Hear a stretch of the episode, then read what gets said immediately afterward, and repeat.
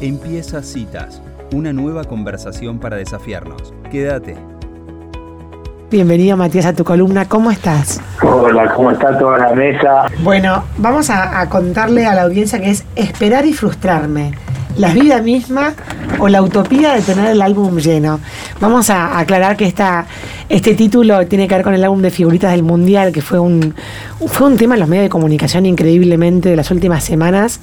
Y bueno, y vamos a jugar un poco con esta idea y con esta metáfora para, hablar justamente de la frustración del adulto y de la espera, o de la falta de espera, la falta de paciencia que a veces tenemos, ¿no? Ahí vamos, ahí vamos. Sé que tienen alguna pregunta de alguna oyente por ahí, vamos hablando con ustedes también. Pero me gustaría tomar el álbum de figuritas del Mundial en dos niveles, como una metáfora de la vida misma y también como una experiencia emocional, ¿no? Como algo que, que podemos usar los padres para ayudar a que nuestros hijos aprendan la espera y la frustración. Eh, si yo soy hijo, tengo que aprender a esperar y a frustrarme la vida tiene mucho de espera y de frustración, pero es algo que me va a poner en tensión, me va a levantar la ansiedad, puedo hacer un capricho, puedo exigir, pero me parece que para todos los oyentes esta experiencia del álbum de figuritas del mundial puede ser una de las tantas oportunidades que nos da la vida para enseñar la espera. Los, psicólogos hemos hablado mucho de la tolerancia a la frustración. Me gustaría dedicarme un poquito más en la columna de hoy a la tolerancia a la espera, que es que, que un niño o un adolescente pueda tener en su crianza muchas experiencias, no solo en el de figuritas cuando llega al mundial, sino muchas experiencias donde pueda ir incorporando la experiencia emocional de esperar, para que después pueda llegar a la adultez y pueda esperar cinco años para una carrera universitaria o dos años para conseguir un trabajo o X tiempo para enamorar a alguien. O sea, la vida tiene mucho de espera, pero para eso tengo que llegar a la adultez con eso aprendido, ¿no? Y, y, y tenemos este tipo de experiencias como que, bueno, viene mundial, ser una figurita, un álbum, no hay figuritas en ningún lado y, y empieza a aparecer esta utopía de llenar el álbum y que mi papá o mi mamá me compren un álbum lleno, ¿no? o, yo tenga la experiencia emocional de que llegue al mundial, mi álbum no esté lleno, ponga toda mi creatividad en juego para cambiar figuritas en el colegio, para ver cómo lo voy completando, y quizás termine el mundial y no lo tenga lleno, y tenga que esperar al otro mundial, ¿no? Cuatro años más. Y, y me voy a frustrar y voy a ver qué me falta, pero la vida tiene mucho de, de sostener el deseo, de esperar, de frustrarme, ¿no? Y, y entonces yo puedo aprender eso teniendo una experiencia y también puedo aprender mucho mirando, por eso tenemos que hablar los adultos y por eso pusimos el título en primera persona, qué me pasa a mí como padre o como madre en la espera, qué me pasa con la frustración en mi vida, qué modelo estoy mostrando a mis hijos de cómo yo vivo esperar.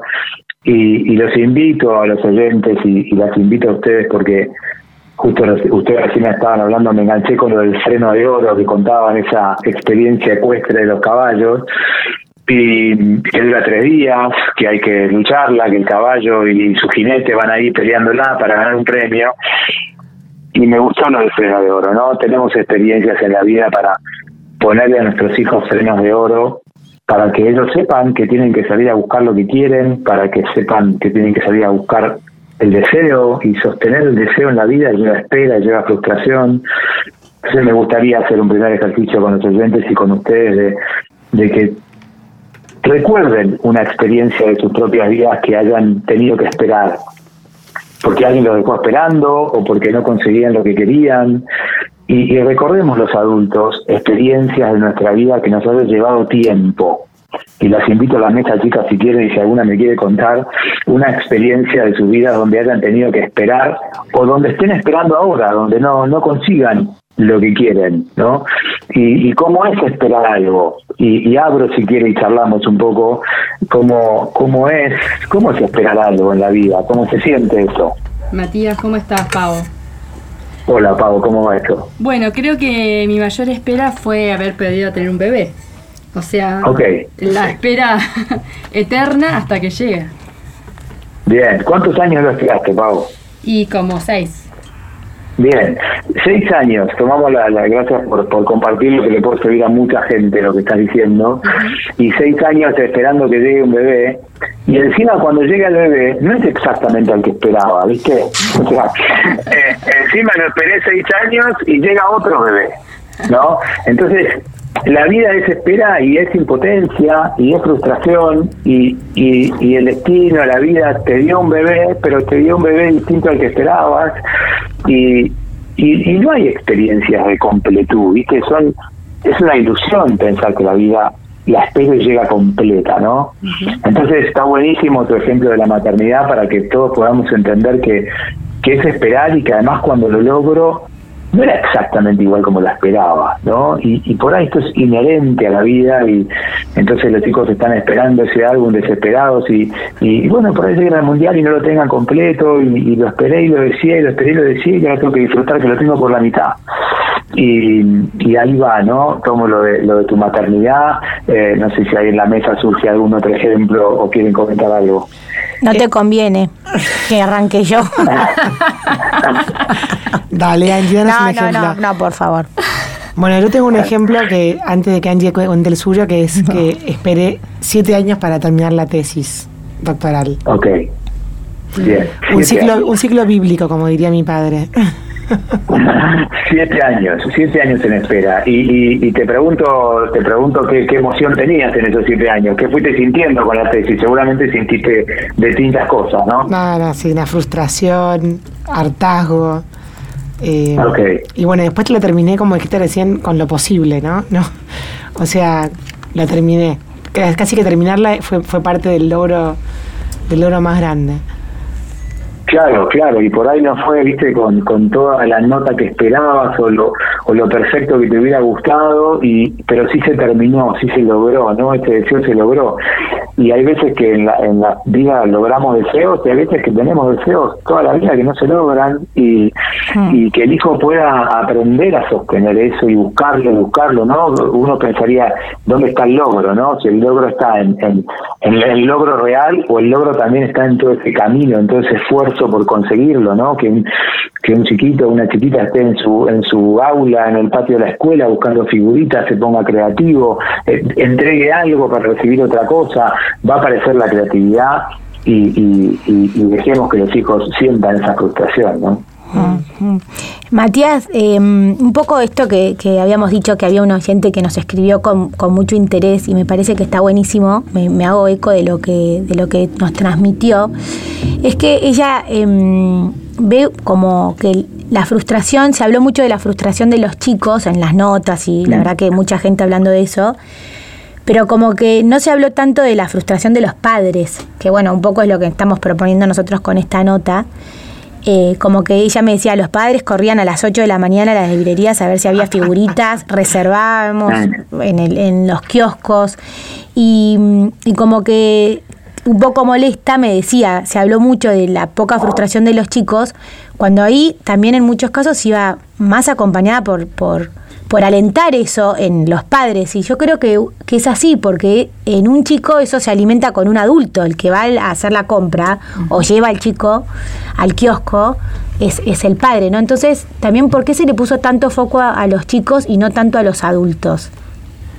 Sobre todo porque además eso lo va a aprender, el hijo lo va a aprender del adulto, ¿no? Si hoy llega mi papá o mi mamá con el álbum completo porque lo consiguió, lo pagó y, llega a mi casa con un álbum completo, en parte yo me voy a alegrar, ¿no? Lo tengo, tengo lo que nadie tiene, pero empiezo a aprender también, y si eso se da por repetición, lo aprendo profundamente, a que a mí me dan todo lo que los demás no tienen, a que yo tengo de más, a que yo lo pido y lo tengo. Empiezo a aprender una vida que, que es ilusoria, ¿no? Que y por ahí a los oyentes les, les pueda parecer medio tirado de los pelos, pero pero esto es prevención de cosas que se pueden agravar después, ¿no? La, comple la completud, que es una ilusión, la podemos sentir muy un poco cuando nos enamoramos, pero los primeros meses, esos meses de éxtasis, ¿no? Donde pienso que llegó la persona perfecta, pero después me empiezo a desilusionar porque el enamoramiento va con desilusión después, o sea que el amor no tiene nada de perfección tampoco. Y si no, la puedo sentir cuando consumo sustancias. Si yo consumo un alucinógeno, si yo consumo éxtasis, tengo en esa experiencia tan tan irreal y, y, y además producida por un químico, una situación de éxtasis, se llama así, ¿no? De éxtasis, de completud por un tiempo, que después cuando la sustancia se va la necesito volver a buscar. Entonces, cuidado porque en la vida eso se genera por sustancias, se genera por cosas que me hacen mal. Entonces, si a mí me muestran también que yo tengo todo, que yo tengo antes de que lo pida, que, que no me dejan con las ganas, quizás me va a costar después tratar de que alguien se enamore de mí o tratar de conseguir un trabajo y hay un cierto riesgo de que acuda a una sustancia para que me meta en ese mundo irreal, ¿no? ¿no? No quiero sonar dramático, pero hay mucho en juego en esto de que los hijos lleguen a la adultez con esa tolerancia, porque el consumo de sustancias entra directo acá, ¿no? Y los jóvenes, los jóvenes están consumiendo muchas drogas psicoactivas, como si la marihuana no terminara de hacerles, ¿no? Como mella, y están derivando a mucho uso de pastillas y, y son drogas que nos, nos ponen en un mundo completamente irreal, ¿no? Ponen a nuestro cerebro en una excitación irreal y, y tenemos que preguntarnos los adultos qué está pasando que los jóvenes cuando se empiezan a aburrir en una fiesta o cuando les va mal en un parcial o cuando les cuesta que alguien se enamore de ellos, acuden a estas drogas para llenar un vacío, ¿no? pongamos a nuestros hijos en vacío, en vacío, en deseo, en sostener ese deseo, porque eso les va a ayudar mucho en la vida del futuro, ¿no? Pueden ser, puede ser vacío o también puede ser como falta de, herramientas, ¿no? Como un intermedio entre vacío y, y que por ahí no saben cómo manejarse cuando algo no termina de ser como lo que esperan. Claro, claro, no sé qué hacer con eso, no tengo experiencias previas de, de, de poder lograrlo, ¿no? Por eso yo, yo eh, a veces le digo a los papás, y lo he puesto también en el libro, ¿no? En, en cada no damos libertad, o sea, en cada límite damos libertad. Cuando yo le digo a mi hijo sí al álbum, ¿no? Pero no al álbum completo, sí a los paquetes de figuritas, pero tres y no cuarenta como me estás pidiendo, Mm. que además por cierto le toco no al 40, porque no me la vendo, me están dando la mano, eh, yo, yo, le doy libertad porque lo saco de la omnipotencia, porque lo pongo en la vida real, porque lo mm. pongo para que él tenga la libertad después de elegir, ¿no? Entonces, la vida, la crianza tendría que estar plagado de sí y de no, sí a algunas cosas y no a otras. Entonces, sí, te compro el álbum, pero pero no lo vas a completar, ¿no? Y, y ahí me das mucha libertad si sos mi padre porque no me mostrás la omnipotencia como forma de vida, ¿no? Matías, y volviendo un poco a, a mí lo que, me, lo que me ha sorprendido de esto que estamos observando como casi un fenómeno social, es cómo se han achicado las fronteras entre, entre los adultos, el joven adulto y el niño, y como, como, como, si la, como si el adulto actualmente estuviera como mucho más involucrado en el juego, lo pongo así por poner un título, y, veo adultos comprando álbumes para ellos mismos, que por ahí uno puede decir, bueno, es un punto de encuentro, qué sé yo, lo, coleccionan juntos. Obviamente el adulto tiene otros recursos que el chico no tiene, materiales y, emocionales supuestamente, pero es como que se ha desdibujado la...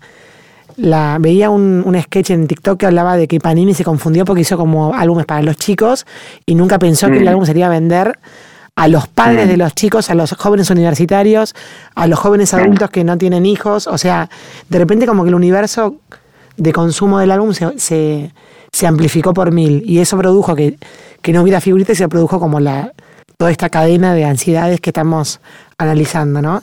¿Qué lectura hace vos de ahí de, de que se eran como desdibujado las, las fronteras entre las edades? quizás alguno de los que nos está escuchando o alguna dice, yo soy fanático del fútbol, me encanta el mundial, tengo derecho a tener mi álbum, lo disfruto.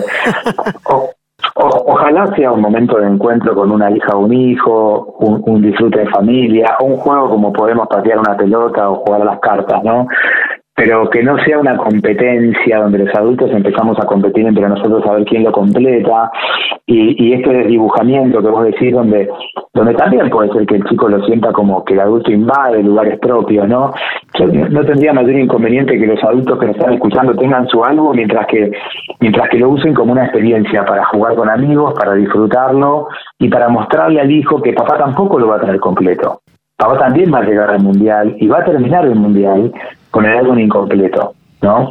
Eh, si lo uso para eso, bienvenido al álbum, pero tenemos que tener cuidado que no entremos en esos circuitos de competencia donde, bueno, compito con mis amigos adultos o compito con mis hijos a ver quién lo completa primero y, y bueno, ¿no? Como voy al freno de oro, ¿no? Ese caballo que contabas hace un rato con su jinete que está en tres horas y que iba a cuarto y de repente ganó y hoy en un rato lo van a escuchar ese jinete y, y seguramente tuvo que esperar y, entrenar ese caballo lleva mucho tiempo, ¿no? Y así es educar un hijo, pero pero volvemos a esto que ustedes me están preguntando los adultos, realmente preguntemos a los adultos qué nos está pasando a nosotros con la espera y, y cuánto toleramos nosotros frustrarnos, ¿no? Porque porque si no nos está haciendo difícil que los hijos aprendan esto de nosotros, ¿no? Y más que son digitales, ¿viste? Y ellos en el mundo digital no tienen espera y frustración. O sea, nuestros hijos tardan cinco segundos en jugar un juego con alguien de China, por ejemplo, ¿no? La experiencia digital no tiene mucha espera y, y, la, y la vida real sí tiene mucha espera. Entonces, está bien que ellos tengan esa experiencia digital, pero que compensemos nosotros en la vida real mostrándole experiencias de espera, ¿no? Matías, ¿te parece em, una buena, mm, eh, digamos, hay otro otro frente de madres que decidió no comprar el álbum, ¿no? Eh, no sé, me, parece que no tiene que ser todo blanco o negro, pero ¿qué, qué, qué, es, peor, digamos? ¿Comprar el álbum? digamos, a los que no le compran, ese chiquito por ahí también, bueno, no va a tener el álbum, ¿Qué te parece esa decisión de no comprar el álbum? Eh, todos tienen todos tienen algo que yo no tengo, ¿no? Todos tienen algo que yo no tengo. Esa experiencia emocional puede ser, hay que ver cómo es leída por ese chico, pero eh, todos, todos, todos tienen algo que yo no tengo. Eh, si eso me da fuerza en la vida y yo lo interpreto como, bueno, lo, voy a esperar, lo quiero tener, en algún momento me lo voy a comprar solo porque mi mamá no me lo da, mi papá no me lo da, bueno, puede ser bueno. No sé cómo vive un chiquito de 8 o 9 años que todos sus amigos tengan algo que él no tiene, pero si es para el crecimiento y que lo podemos explicar así y él lo incorpora así, bienvenido sea. Eh, yo, a mí me gusta ese lugar intermedio, viste, de lo tengo pero me falta, lo tengo pero lo tengo pero me falta, lo tengo pero no completo. E, e, esa experiencia de, de, de, lo tengo, sí pero no, eso, me gusta en la crianza, me gusta. Eh, sí, hay que sostener, hay que sostenerlo también, porque para mí como que en la, en la diaria, el sostener eso de sí, pero te compras uno, o sea, tiene un costo y un trabajo que por ahí para muchos padres es, eh, bueno, volvemos a eso, ¿no? Uno no busca lo más fácil, pero a veces se cae en lo más fácil de, bueno, o sea, comprate cinco, ¿viste? Con tal de que... Y, digamos, bueno, e, ese intermedio que es el que todos queremos, hay veces que se puede y otras veces que no, ¿no? Entonces, como con este fanatismo que hubo, y bueno, es como la posición que toma cada padre y, bueno, es un tema, ¿no? Intentémoslo, ¿no? Por ahí yo decido como padre no dárselo, pero si el chico tiene la creatividad suficiente para ir a visitar a la abuela, ¿no? Y sacarle unos pesos a la abuela y comprárselo a sus 11 años, y la fue a visitar a la abuela, y la abuela se sintió tan contenta que le dio la plata, y bienvenido, fue creativo, ¿no? Pero después de que fue tan creativo con la abuela y le sacó unos mangos para ir al kiosco, que tenga la impotencia de que no le alcanza para todo. ¿no? Que, que, bueno que mi abuela me dio esa plata, mirá lo que logré, me lo compro por mí mismo a los 11 años, pero después tengo la impotencia de que no tengo toda la plata para todas las figuritas. ¿no? Entonces, e, esa mezcla de creatividad, impotencia, ¿no? Que por ahí es la misma que, que pusiste para la tesis o que, o que podemos para esperar un hijo, ¿no? Que, bueno, e, eso me gusta en la crianza, ¿no? Esa mezcla de, una creatividad y, una impotencia que nos desafía, ¿no? Está buenísimo, Matías, esta frase que dijiste que la rescato, todos tienen algo que yo no tengo, porque en el fondo, el, cuando vos hablas de la, de la, mm, de la impotencia, o sea, de la prepotencia de que uno cree, cree que, por en el fondo como que esa tendencia de querer tener siempre todo en todos los frentes, hace que nos toquemos todo el tiempo con la vida misma, nos, la utopía que hablabas recién, ¿no? Entonces volver a a volver a eso, que si uno está siempre buscando como la referencia en el afuera o en la comparación, va perdido, porque siempre mm. hay un, que si somos una pecera, siempre hay uno más grande y uno, más chico, pero hay que, hay que sacar la referencia del afuera y volverla hacia, hacia el sentido interno propio, ¿no? Eh, sí, sí, sí, y ese sentido que tiene el camino, ¿no? Ahí va. Eh, yo recién las escuchaba y no sé por qué me fui al... me acuerdo perfecto una de mis visitas a Tehuajó, que ustedes me dijeron, che, tenemos una radio, me acuerdo perfecto, fui a la escuela a trabajar ahí, ¿no querés hacer un... ¿no querés venir a la radio? ¿no querés venir a la radio? ¿no? No me acuerdo qué año fue, pero hace mucho. Y, Ocho. y, era inimaginable para nosotros que íbamos a tener una columna todos los años y que íbamos a hacer unos talleres y que la gente le iba a gustar. Y, y todo empezó por, che, ¿no querés venir un rato a la radio y contar lo que vas a hacer en la, noche? Y yo fui a la radio y las conocí ahí y, todo el camino que hemos recorrido hasta llegar hasta acá era inimaginable por nosotros, ¿no? Y si alguien nos hubiera dicho esto se va a convertir en una columna, la gente le va a servir, vamos a hacer unos talleres, va a aparecer una serie, ¿no? Si hubiéramos querido hacer hacer todo eso, todo eso. Va, a haber una pandemia. Claro, va a haber una pandemia, ¿no? Imagínense si hubiéramos dicho, bueno, vamos a hacer todo esto en tres meses, dale, ¿lo hacemos? Claro. Es posible, nos volvíamos locos, ¿no? Necesitamos de ocho años para llegar hasta acá y estar conversando ahora. Entonces, nada, el, el, logro del camino recorrido, ¿no? Eh, y, y, puede ser apuestas que nos han salido bien, otras columnas que nos han salido también, y acá estamos, ¿no? Y, y, y, creo que es esto, ¿no? Hoy podemos disfrutar de años recorridos juntos, pero todo empezó por, si no te venís a la radio y nos comentás qué vas a hacer en Tehuajó, y, y acá estamos, ¿no? Y mm. creo que esto es, esto es la vida misma, ¿no? Sí, totalmente. Sí, eh, sí, es como si yo les hubiera dicho ese día, sí, dale, obvio, voy a la radio, me divierte, pero pero tenemos que ir de a poco, qué es lo que va, que va a ser de nuestra vida, ¿no? Entonces, digámosle a nuestros hijos, ¿no? Che, por ahí sí al álbum, ¿no? Eh, y, y no sé cómo vas a terminar el mundial con ese álbum, no tengo la más mínima idea, ponete creativo. Mm. Ponete creativo, anda a la escuela, charla con tus amigos, entrega algo tuyo, por ahí te piden cinco por uno, ¿no? Tenés que entregar cinco figuritas para que te den una, tengo que perder para ganar, que tenga esa experiencia de perder para ganar, tengo que dar algo mío para recibir algo. Nada, me parece una experiencia emocional alucinante lo del álbum, pero, pero bueno, probablemente llegues al final del mundial y te falten algunos, ¿no? Mm. Eh, y ahí le damos la libertad, ¿no? Le, le, estamos mostrando, en el fondo le estamos mostrando en un juego y en un mundial de fútbol, le estamos mostrando exactamente la vida como es, ¿no? Espectacular. Bueno, Matías, la verdad que nos encantó esta conversación, quedamos, eh, quedamos pensando sobre todos estos temas que hablamos, creo que nos llevamos bastante para, para reflexionar. Y bueno, te agradecemos un montón y nos vemos en la próxima columna. Un, un abrazo grande para, para todas ahí y para todos los oyentes y, y sostengamos la atención con nuestros hijos, sostengamos la espera que les estamos, les estamos dando un, un freno de oro para la vida. ¿eh? ¿Eh? Me encanta. Gracias, Matías. Bueno. Abrazo grande, nos vemos. Chao, chao. Bueno, y así pasa Matías Muñoz, genio, hablando de la espera, la frustración y cómo los adultos tenemos que intentar que nuestros hijos tengan alguna de este tipo de experiencias para llegar mejor preparados para la vida.